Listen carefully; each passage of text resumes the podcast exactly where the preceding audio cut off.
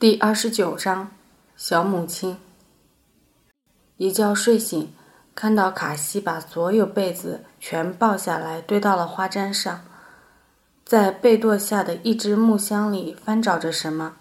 最后，他翻出一块浅色方格布和一块咖啡色的化纤布，在身上轮番比划，并问我哪一块布做裤子好。我和妈妈都说咖啡色的那块好。他听了，立刻坚定地选择了方格的那块。方格布只有小孩子才穿吗？突然，我想起来一件事，问道：“要做裤子吗？有裁缝吗？”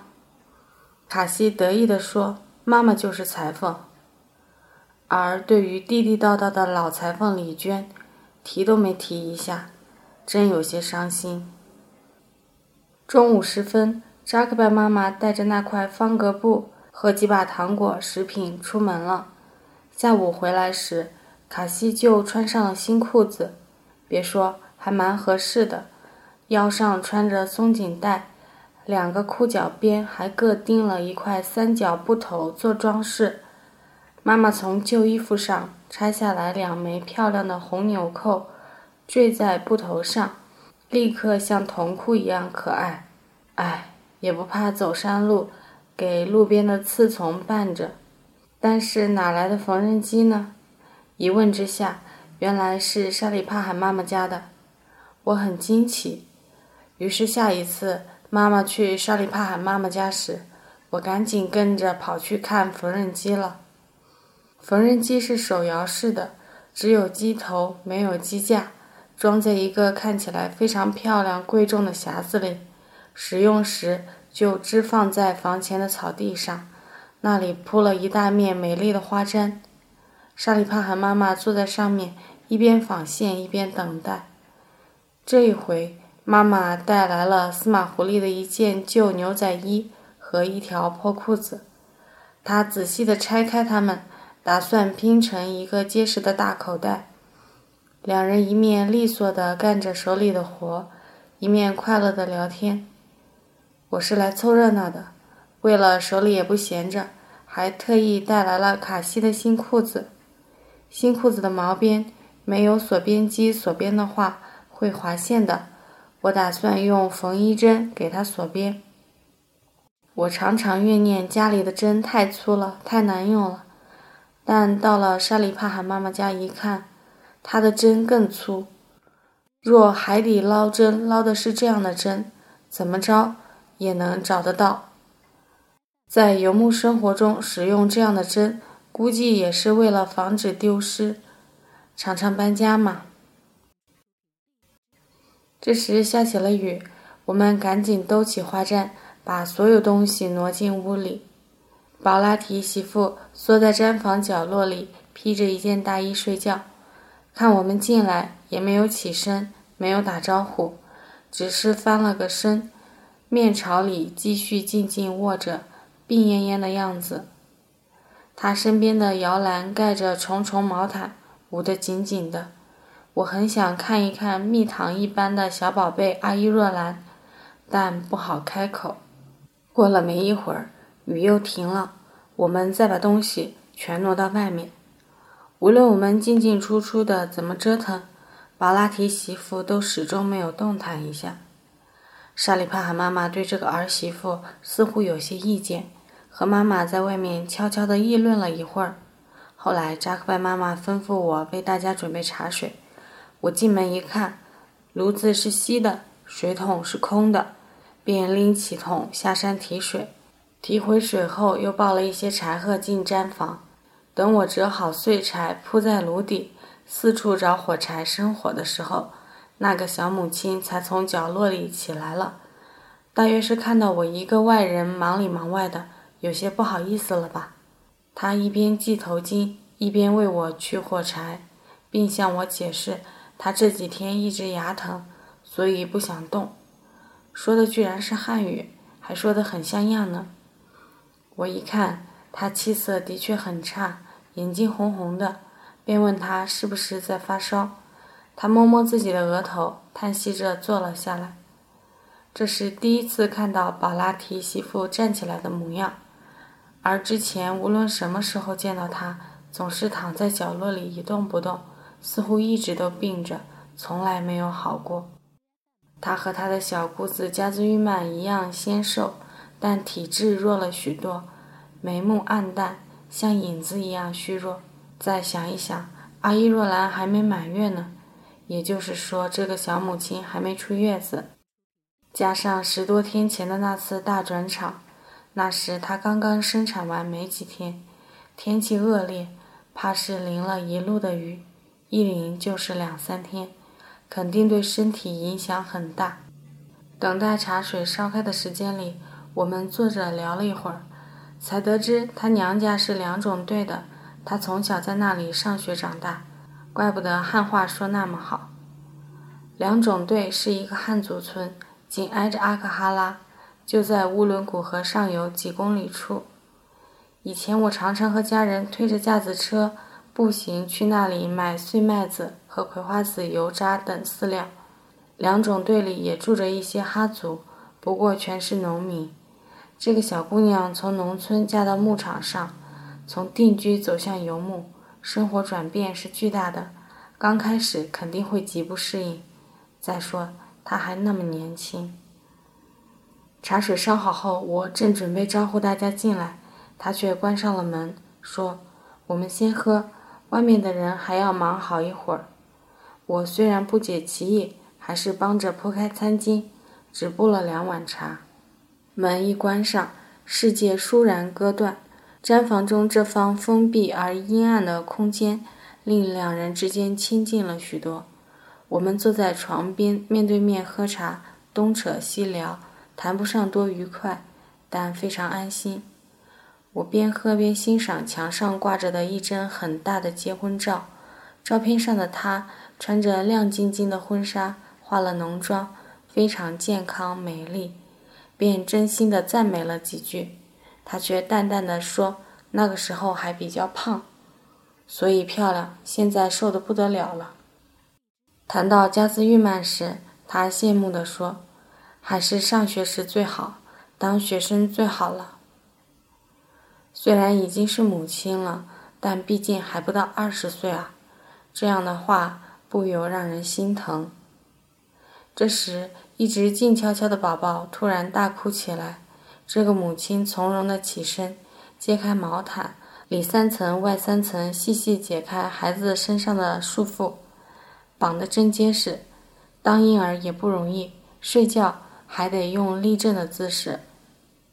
把他抱出来，放置在花毡上，跪在他身边找这找那的，直到从被垛旁的一只旅行包里掏出几块干净尿布为止。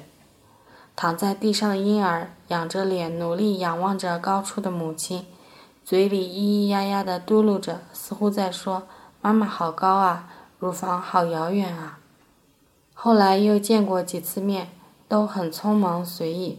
他又几乎从不出门，好容易来我家毡房一次，往那里悄悄一坐，就跟没人似的，很容易被大家忽略。真是没见过这么安静的人，往往是突然抬头一看，才知道他来了，像是凭空变出来似的，也不爱说话。但是与其说他为人冷淡，不如说他太无所谓。或者无可表达。直到离开东库尔时，由于几家人一同转场，便与他同行了一路。那次同行是我们相处时间最长的一次。与之前那次搬家相比，这一次的路更艰难，并且更漫长。我们走了整整三天，一共翻过了四重大山。在险要的山路上，所有骆驼的鼻子都震出了血。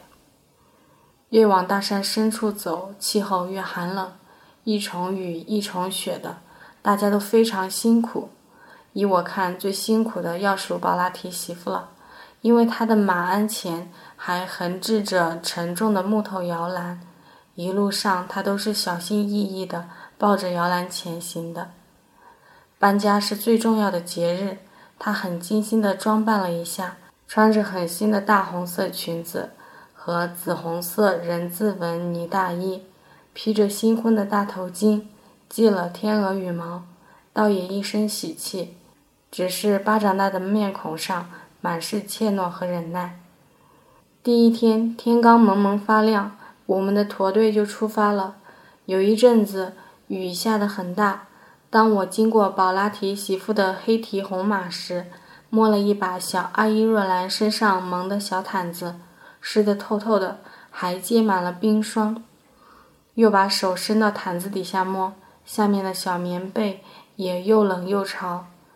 凌晨的气温在零度以下，孩子冷得哭个不停，听得人揪心不已。孩子的母亲也很可怜，冻得脸发青，一声不吭。头一天，驼队停在托马德牧场一个光秃秃的小山顶上。我们两家的驻地离得很近。半夜十二点，大家就起床收拾打包了。我搭在伊特海上的外套，不知何时掉到草地上，被结结实实地冻在满是冰霜的草地上。狠使了一股劲儿，才将它从草地上扯脱。好容易钻进冻得发硬的外套和湿冷的靴子里。这时，不远处的黑暗中传来了小阿依若兰的哭声。很快，宝拉提家驻地那边燃起了火堆，一定是专为母亲和宝宝生的火。心里羡慕极了。我家为什么不生火？我已经冻得浑身咔嚓响了，真想从黑暗中摸到他家去烤火。但两家人都紧张沉默地忙碌着，我帮不上啥忙，倒也罢了。怎么好意思当着大家的面烤火？远远的看不清火堆边的人影，我知道母亲一定正抱着孩子，紧紧偎依着火堆，一边被呛得咳嗽，一边沉默着享受出发前最后的奢侈。这一天比头一天还要冷，大家凌晨两点就出发了。我因头天夜里走丢了马儿。迟了两个钟头才出发，追上大部队时已天光大亮。路边地势洼陷处积雪皑皑，河流两岸堆积着厚厚的冰层。孩子时不时地哭着，他每哭一声，我心窝里就哆嗦一下，一直在惦记着小家伙身上的那条毯子，昨天晾干没有？六点钟。我们进入了幽暗漫长的帕尔恰特峡谷。当再一次和宝拉提媳妇的黑蹄马并排走到一起时，他突然问我：“肚子饿了吗？”我还没回答，他把手伸过来，递给我三枚杏干。哎，这可真是如获至宝。按理我不应该接受的，他一定比我更需要。但我又冷又饿。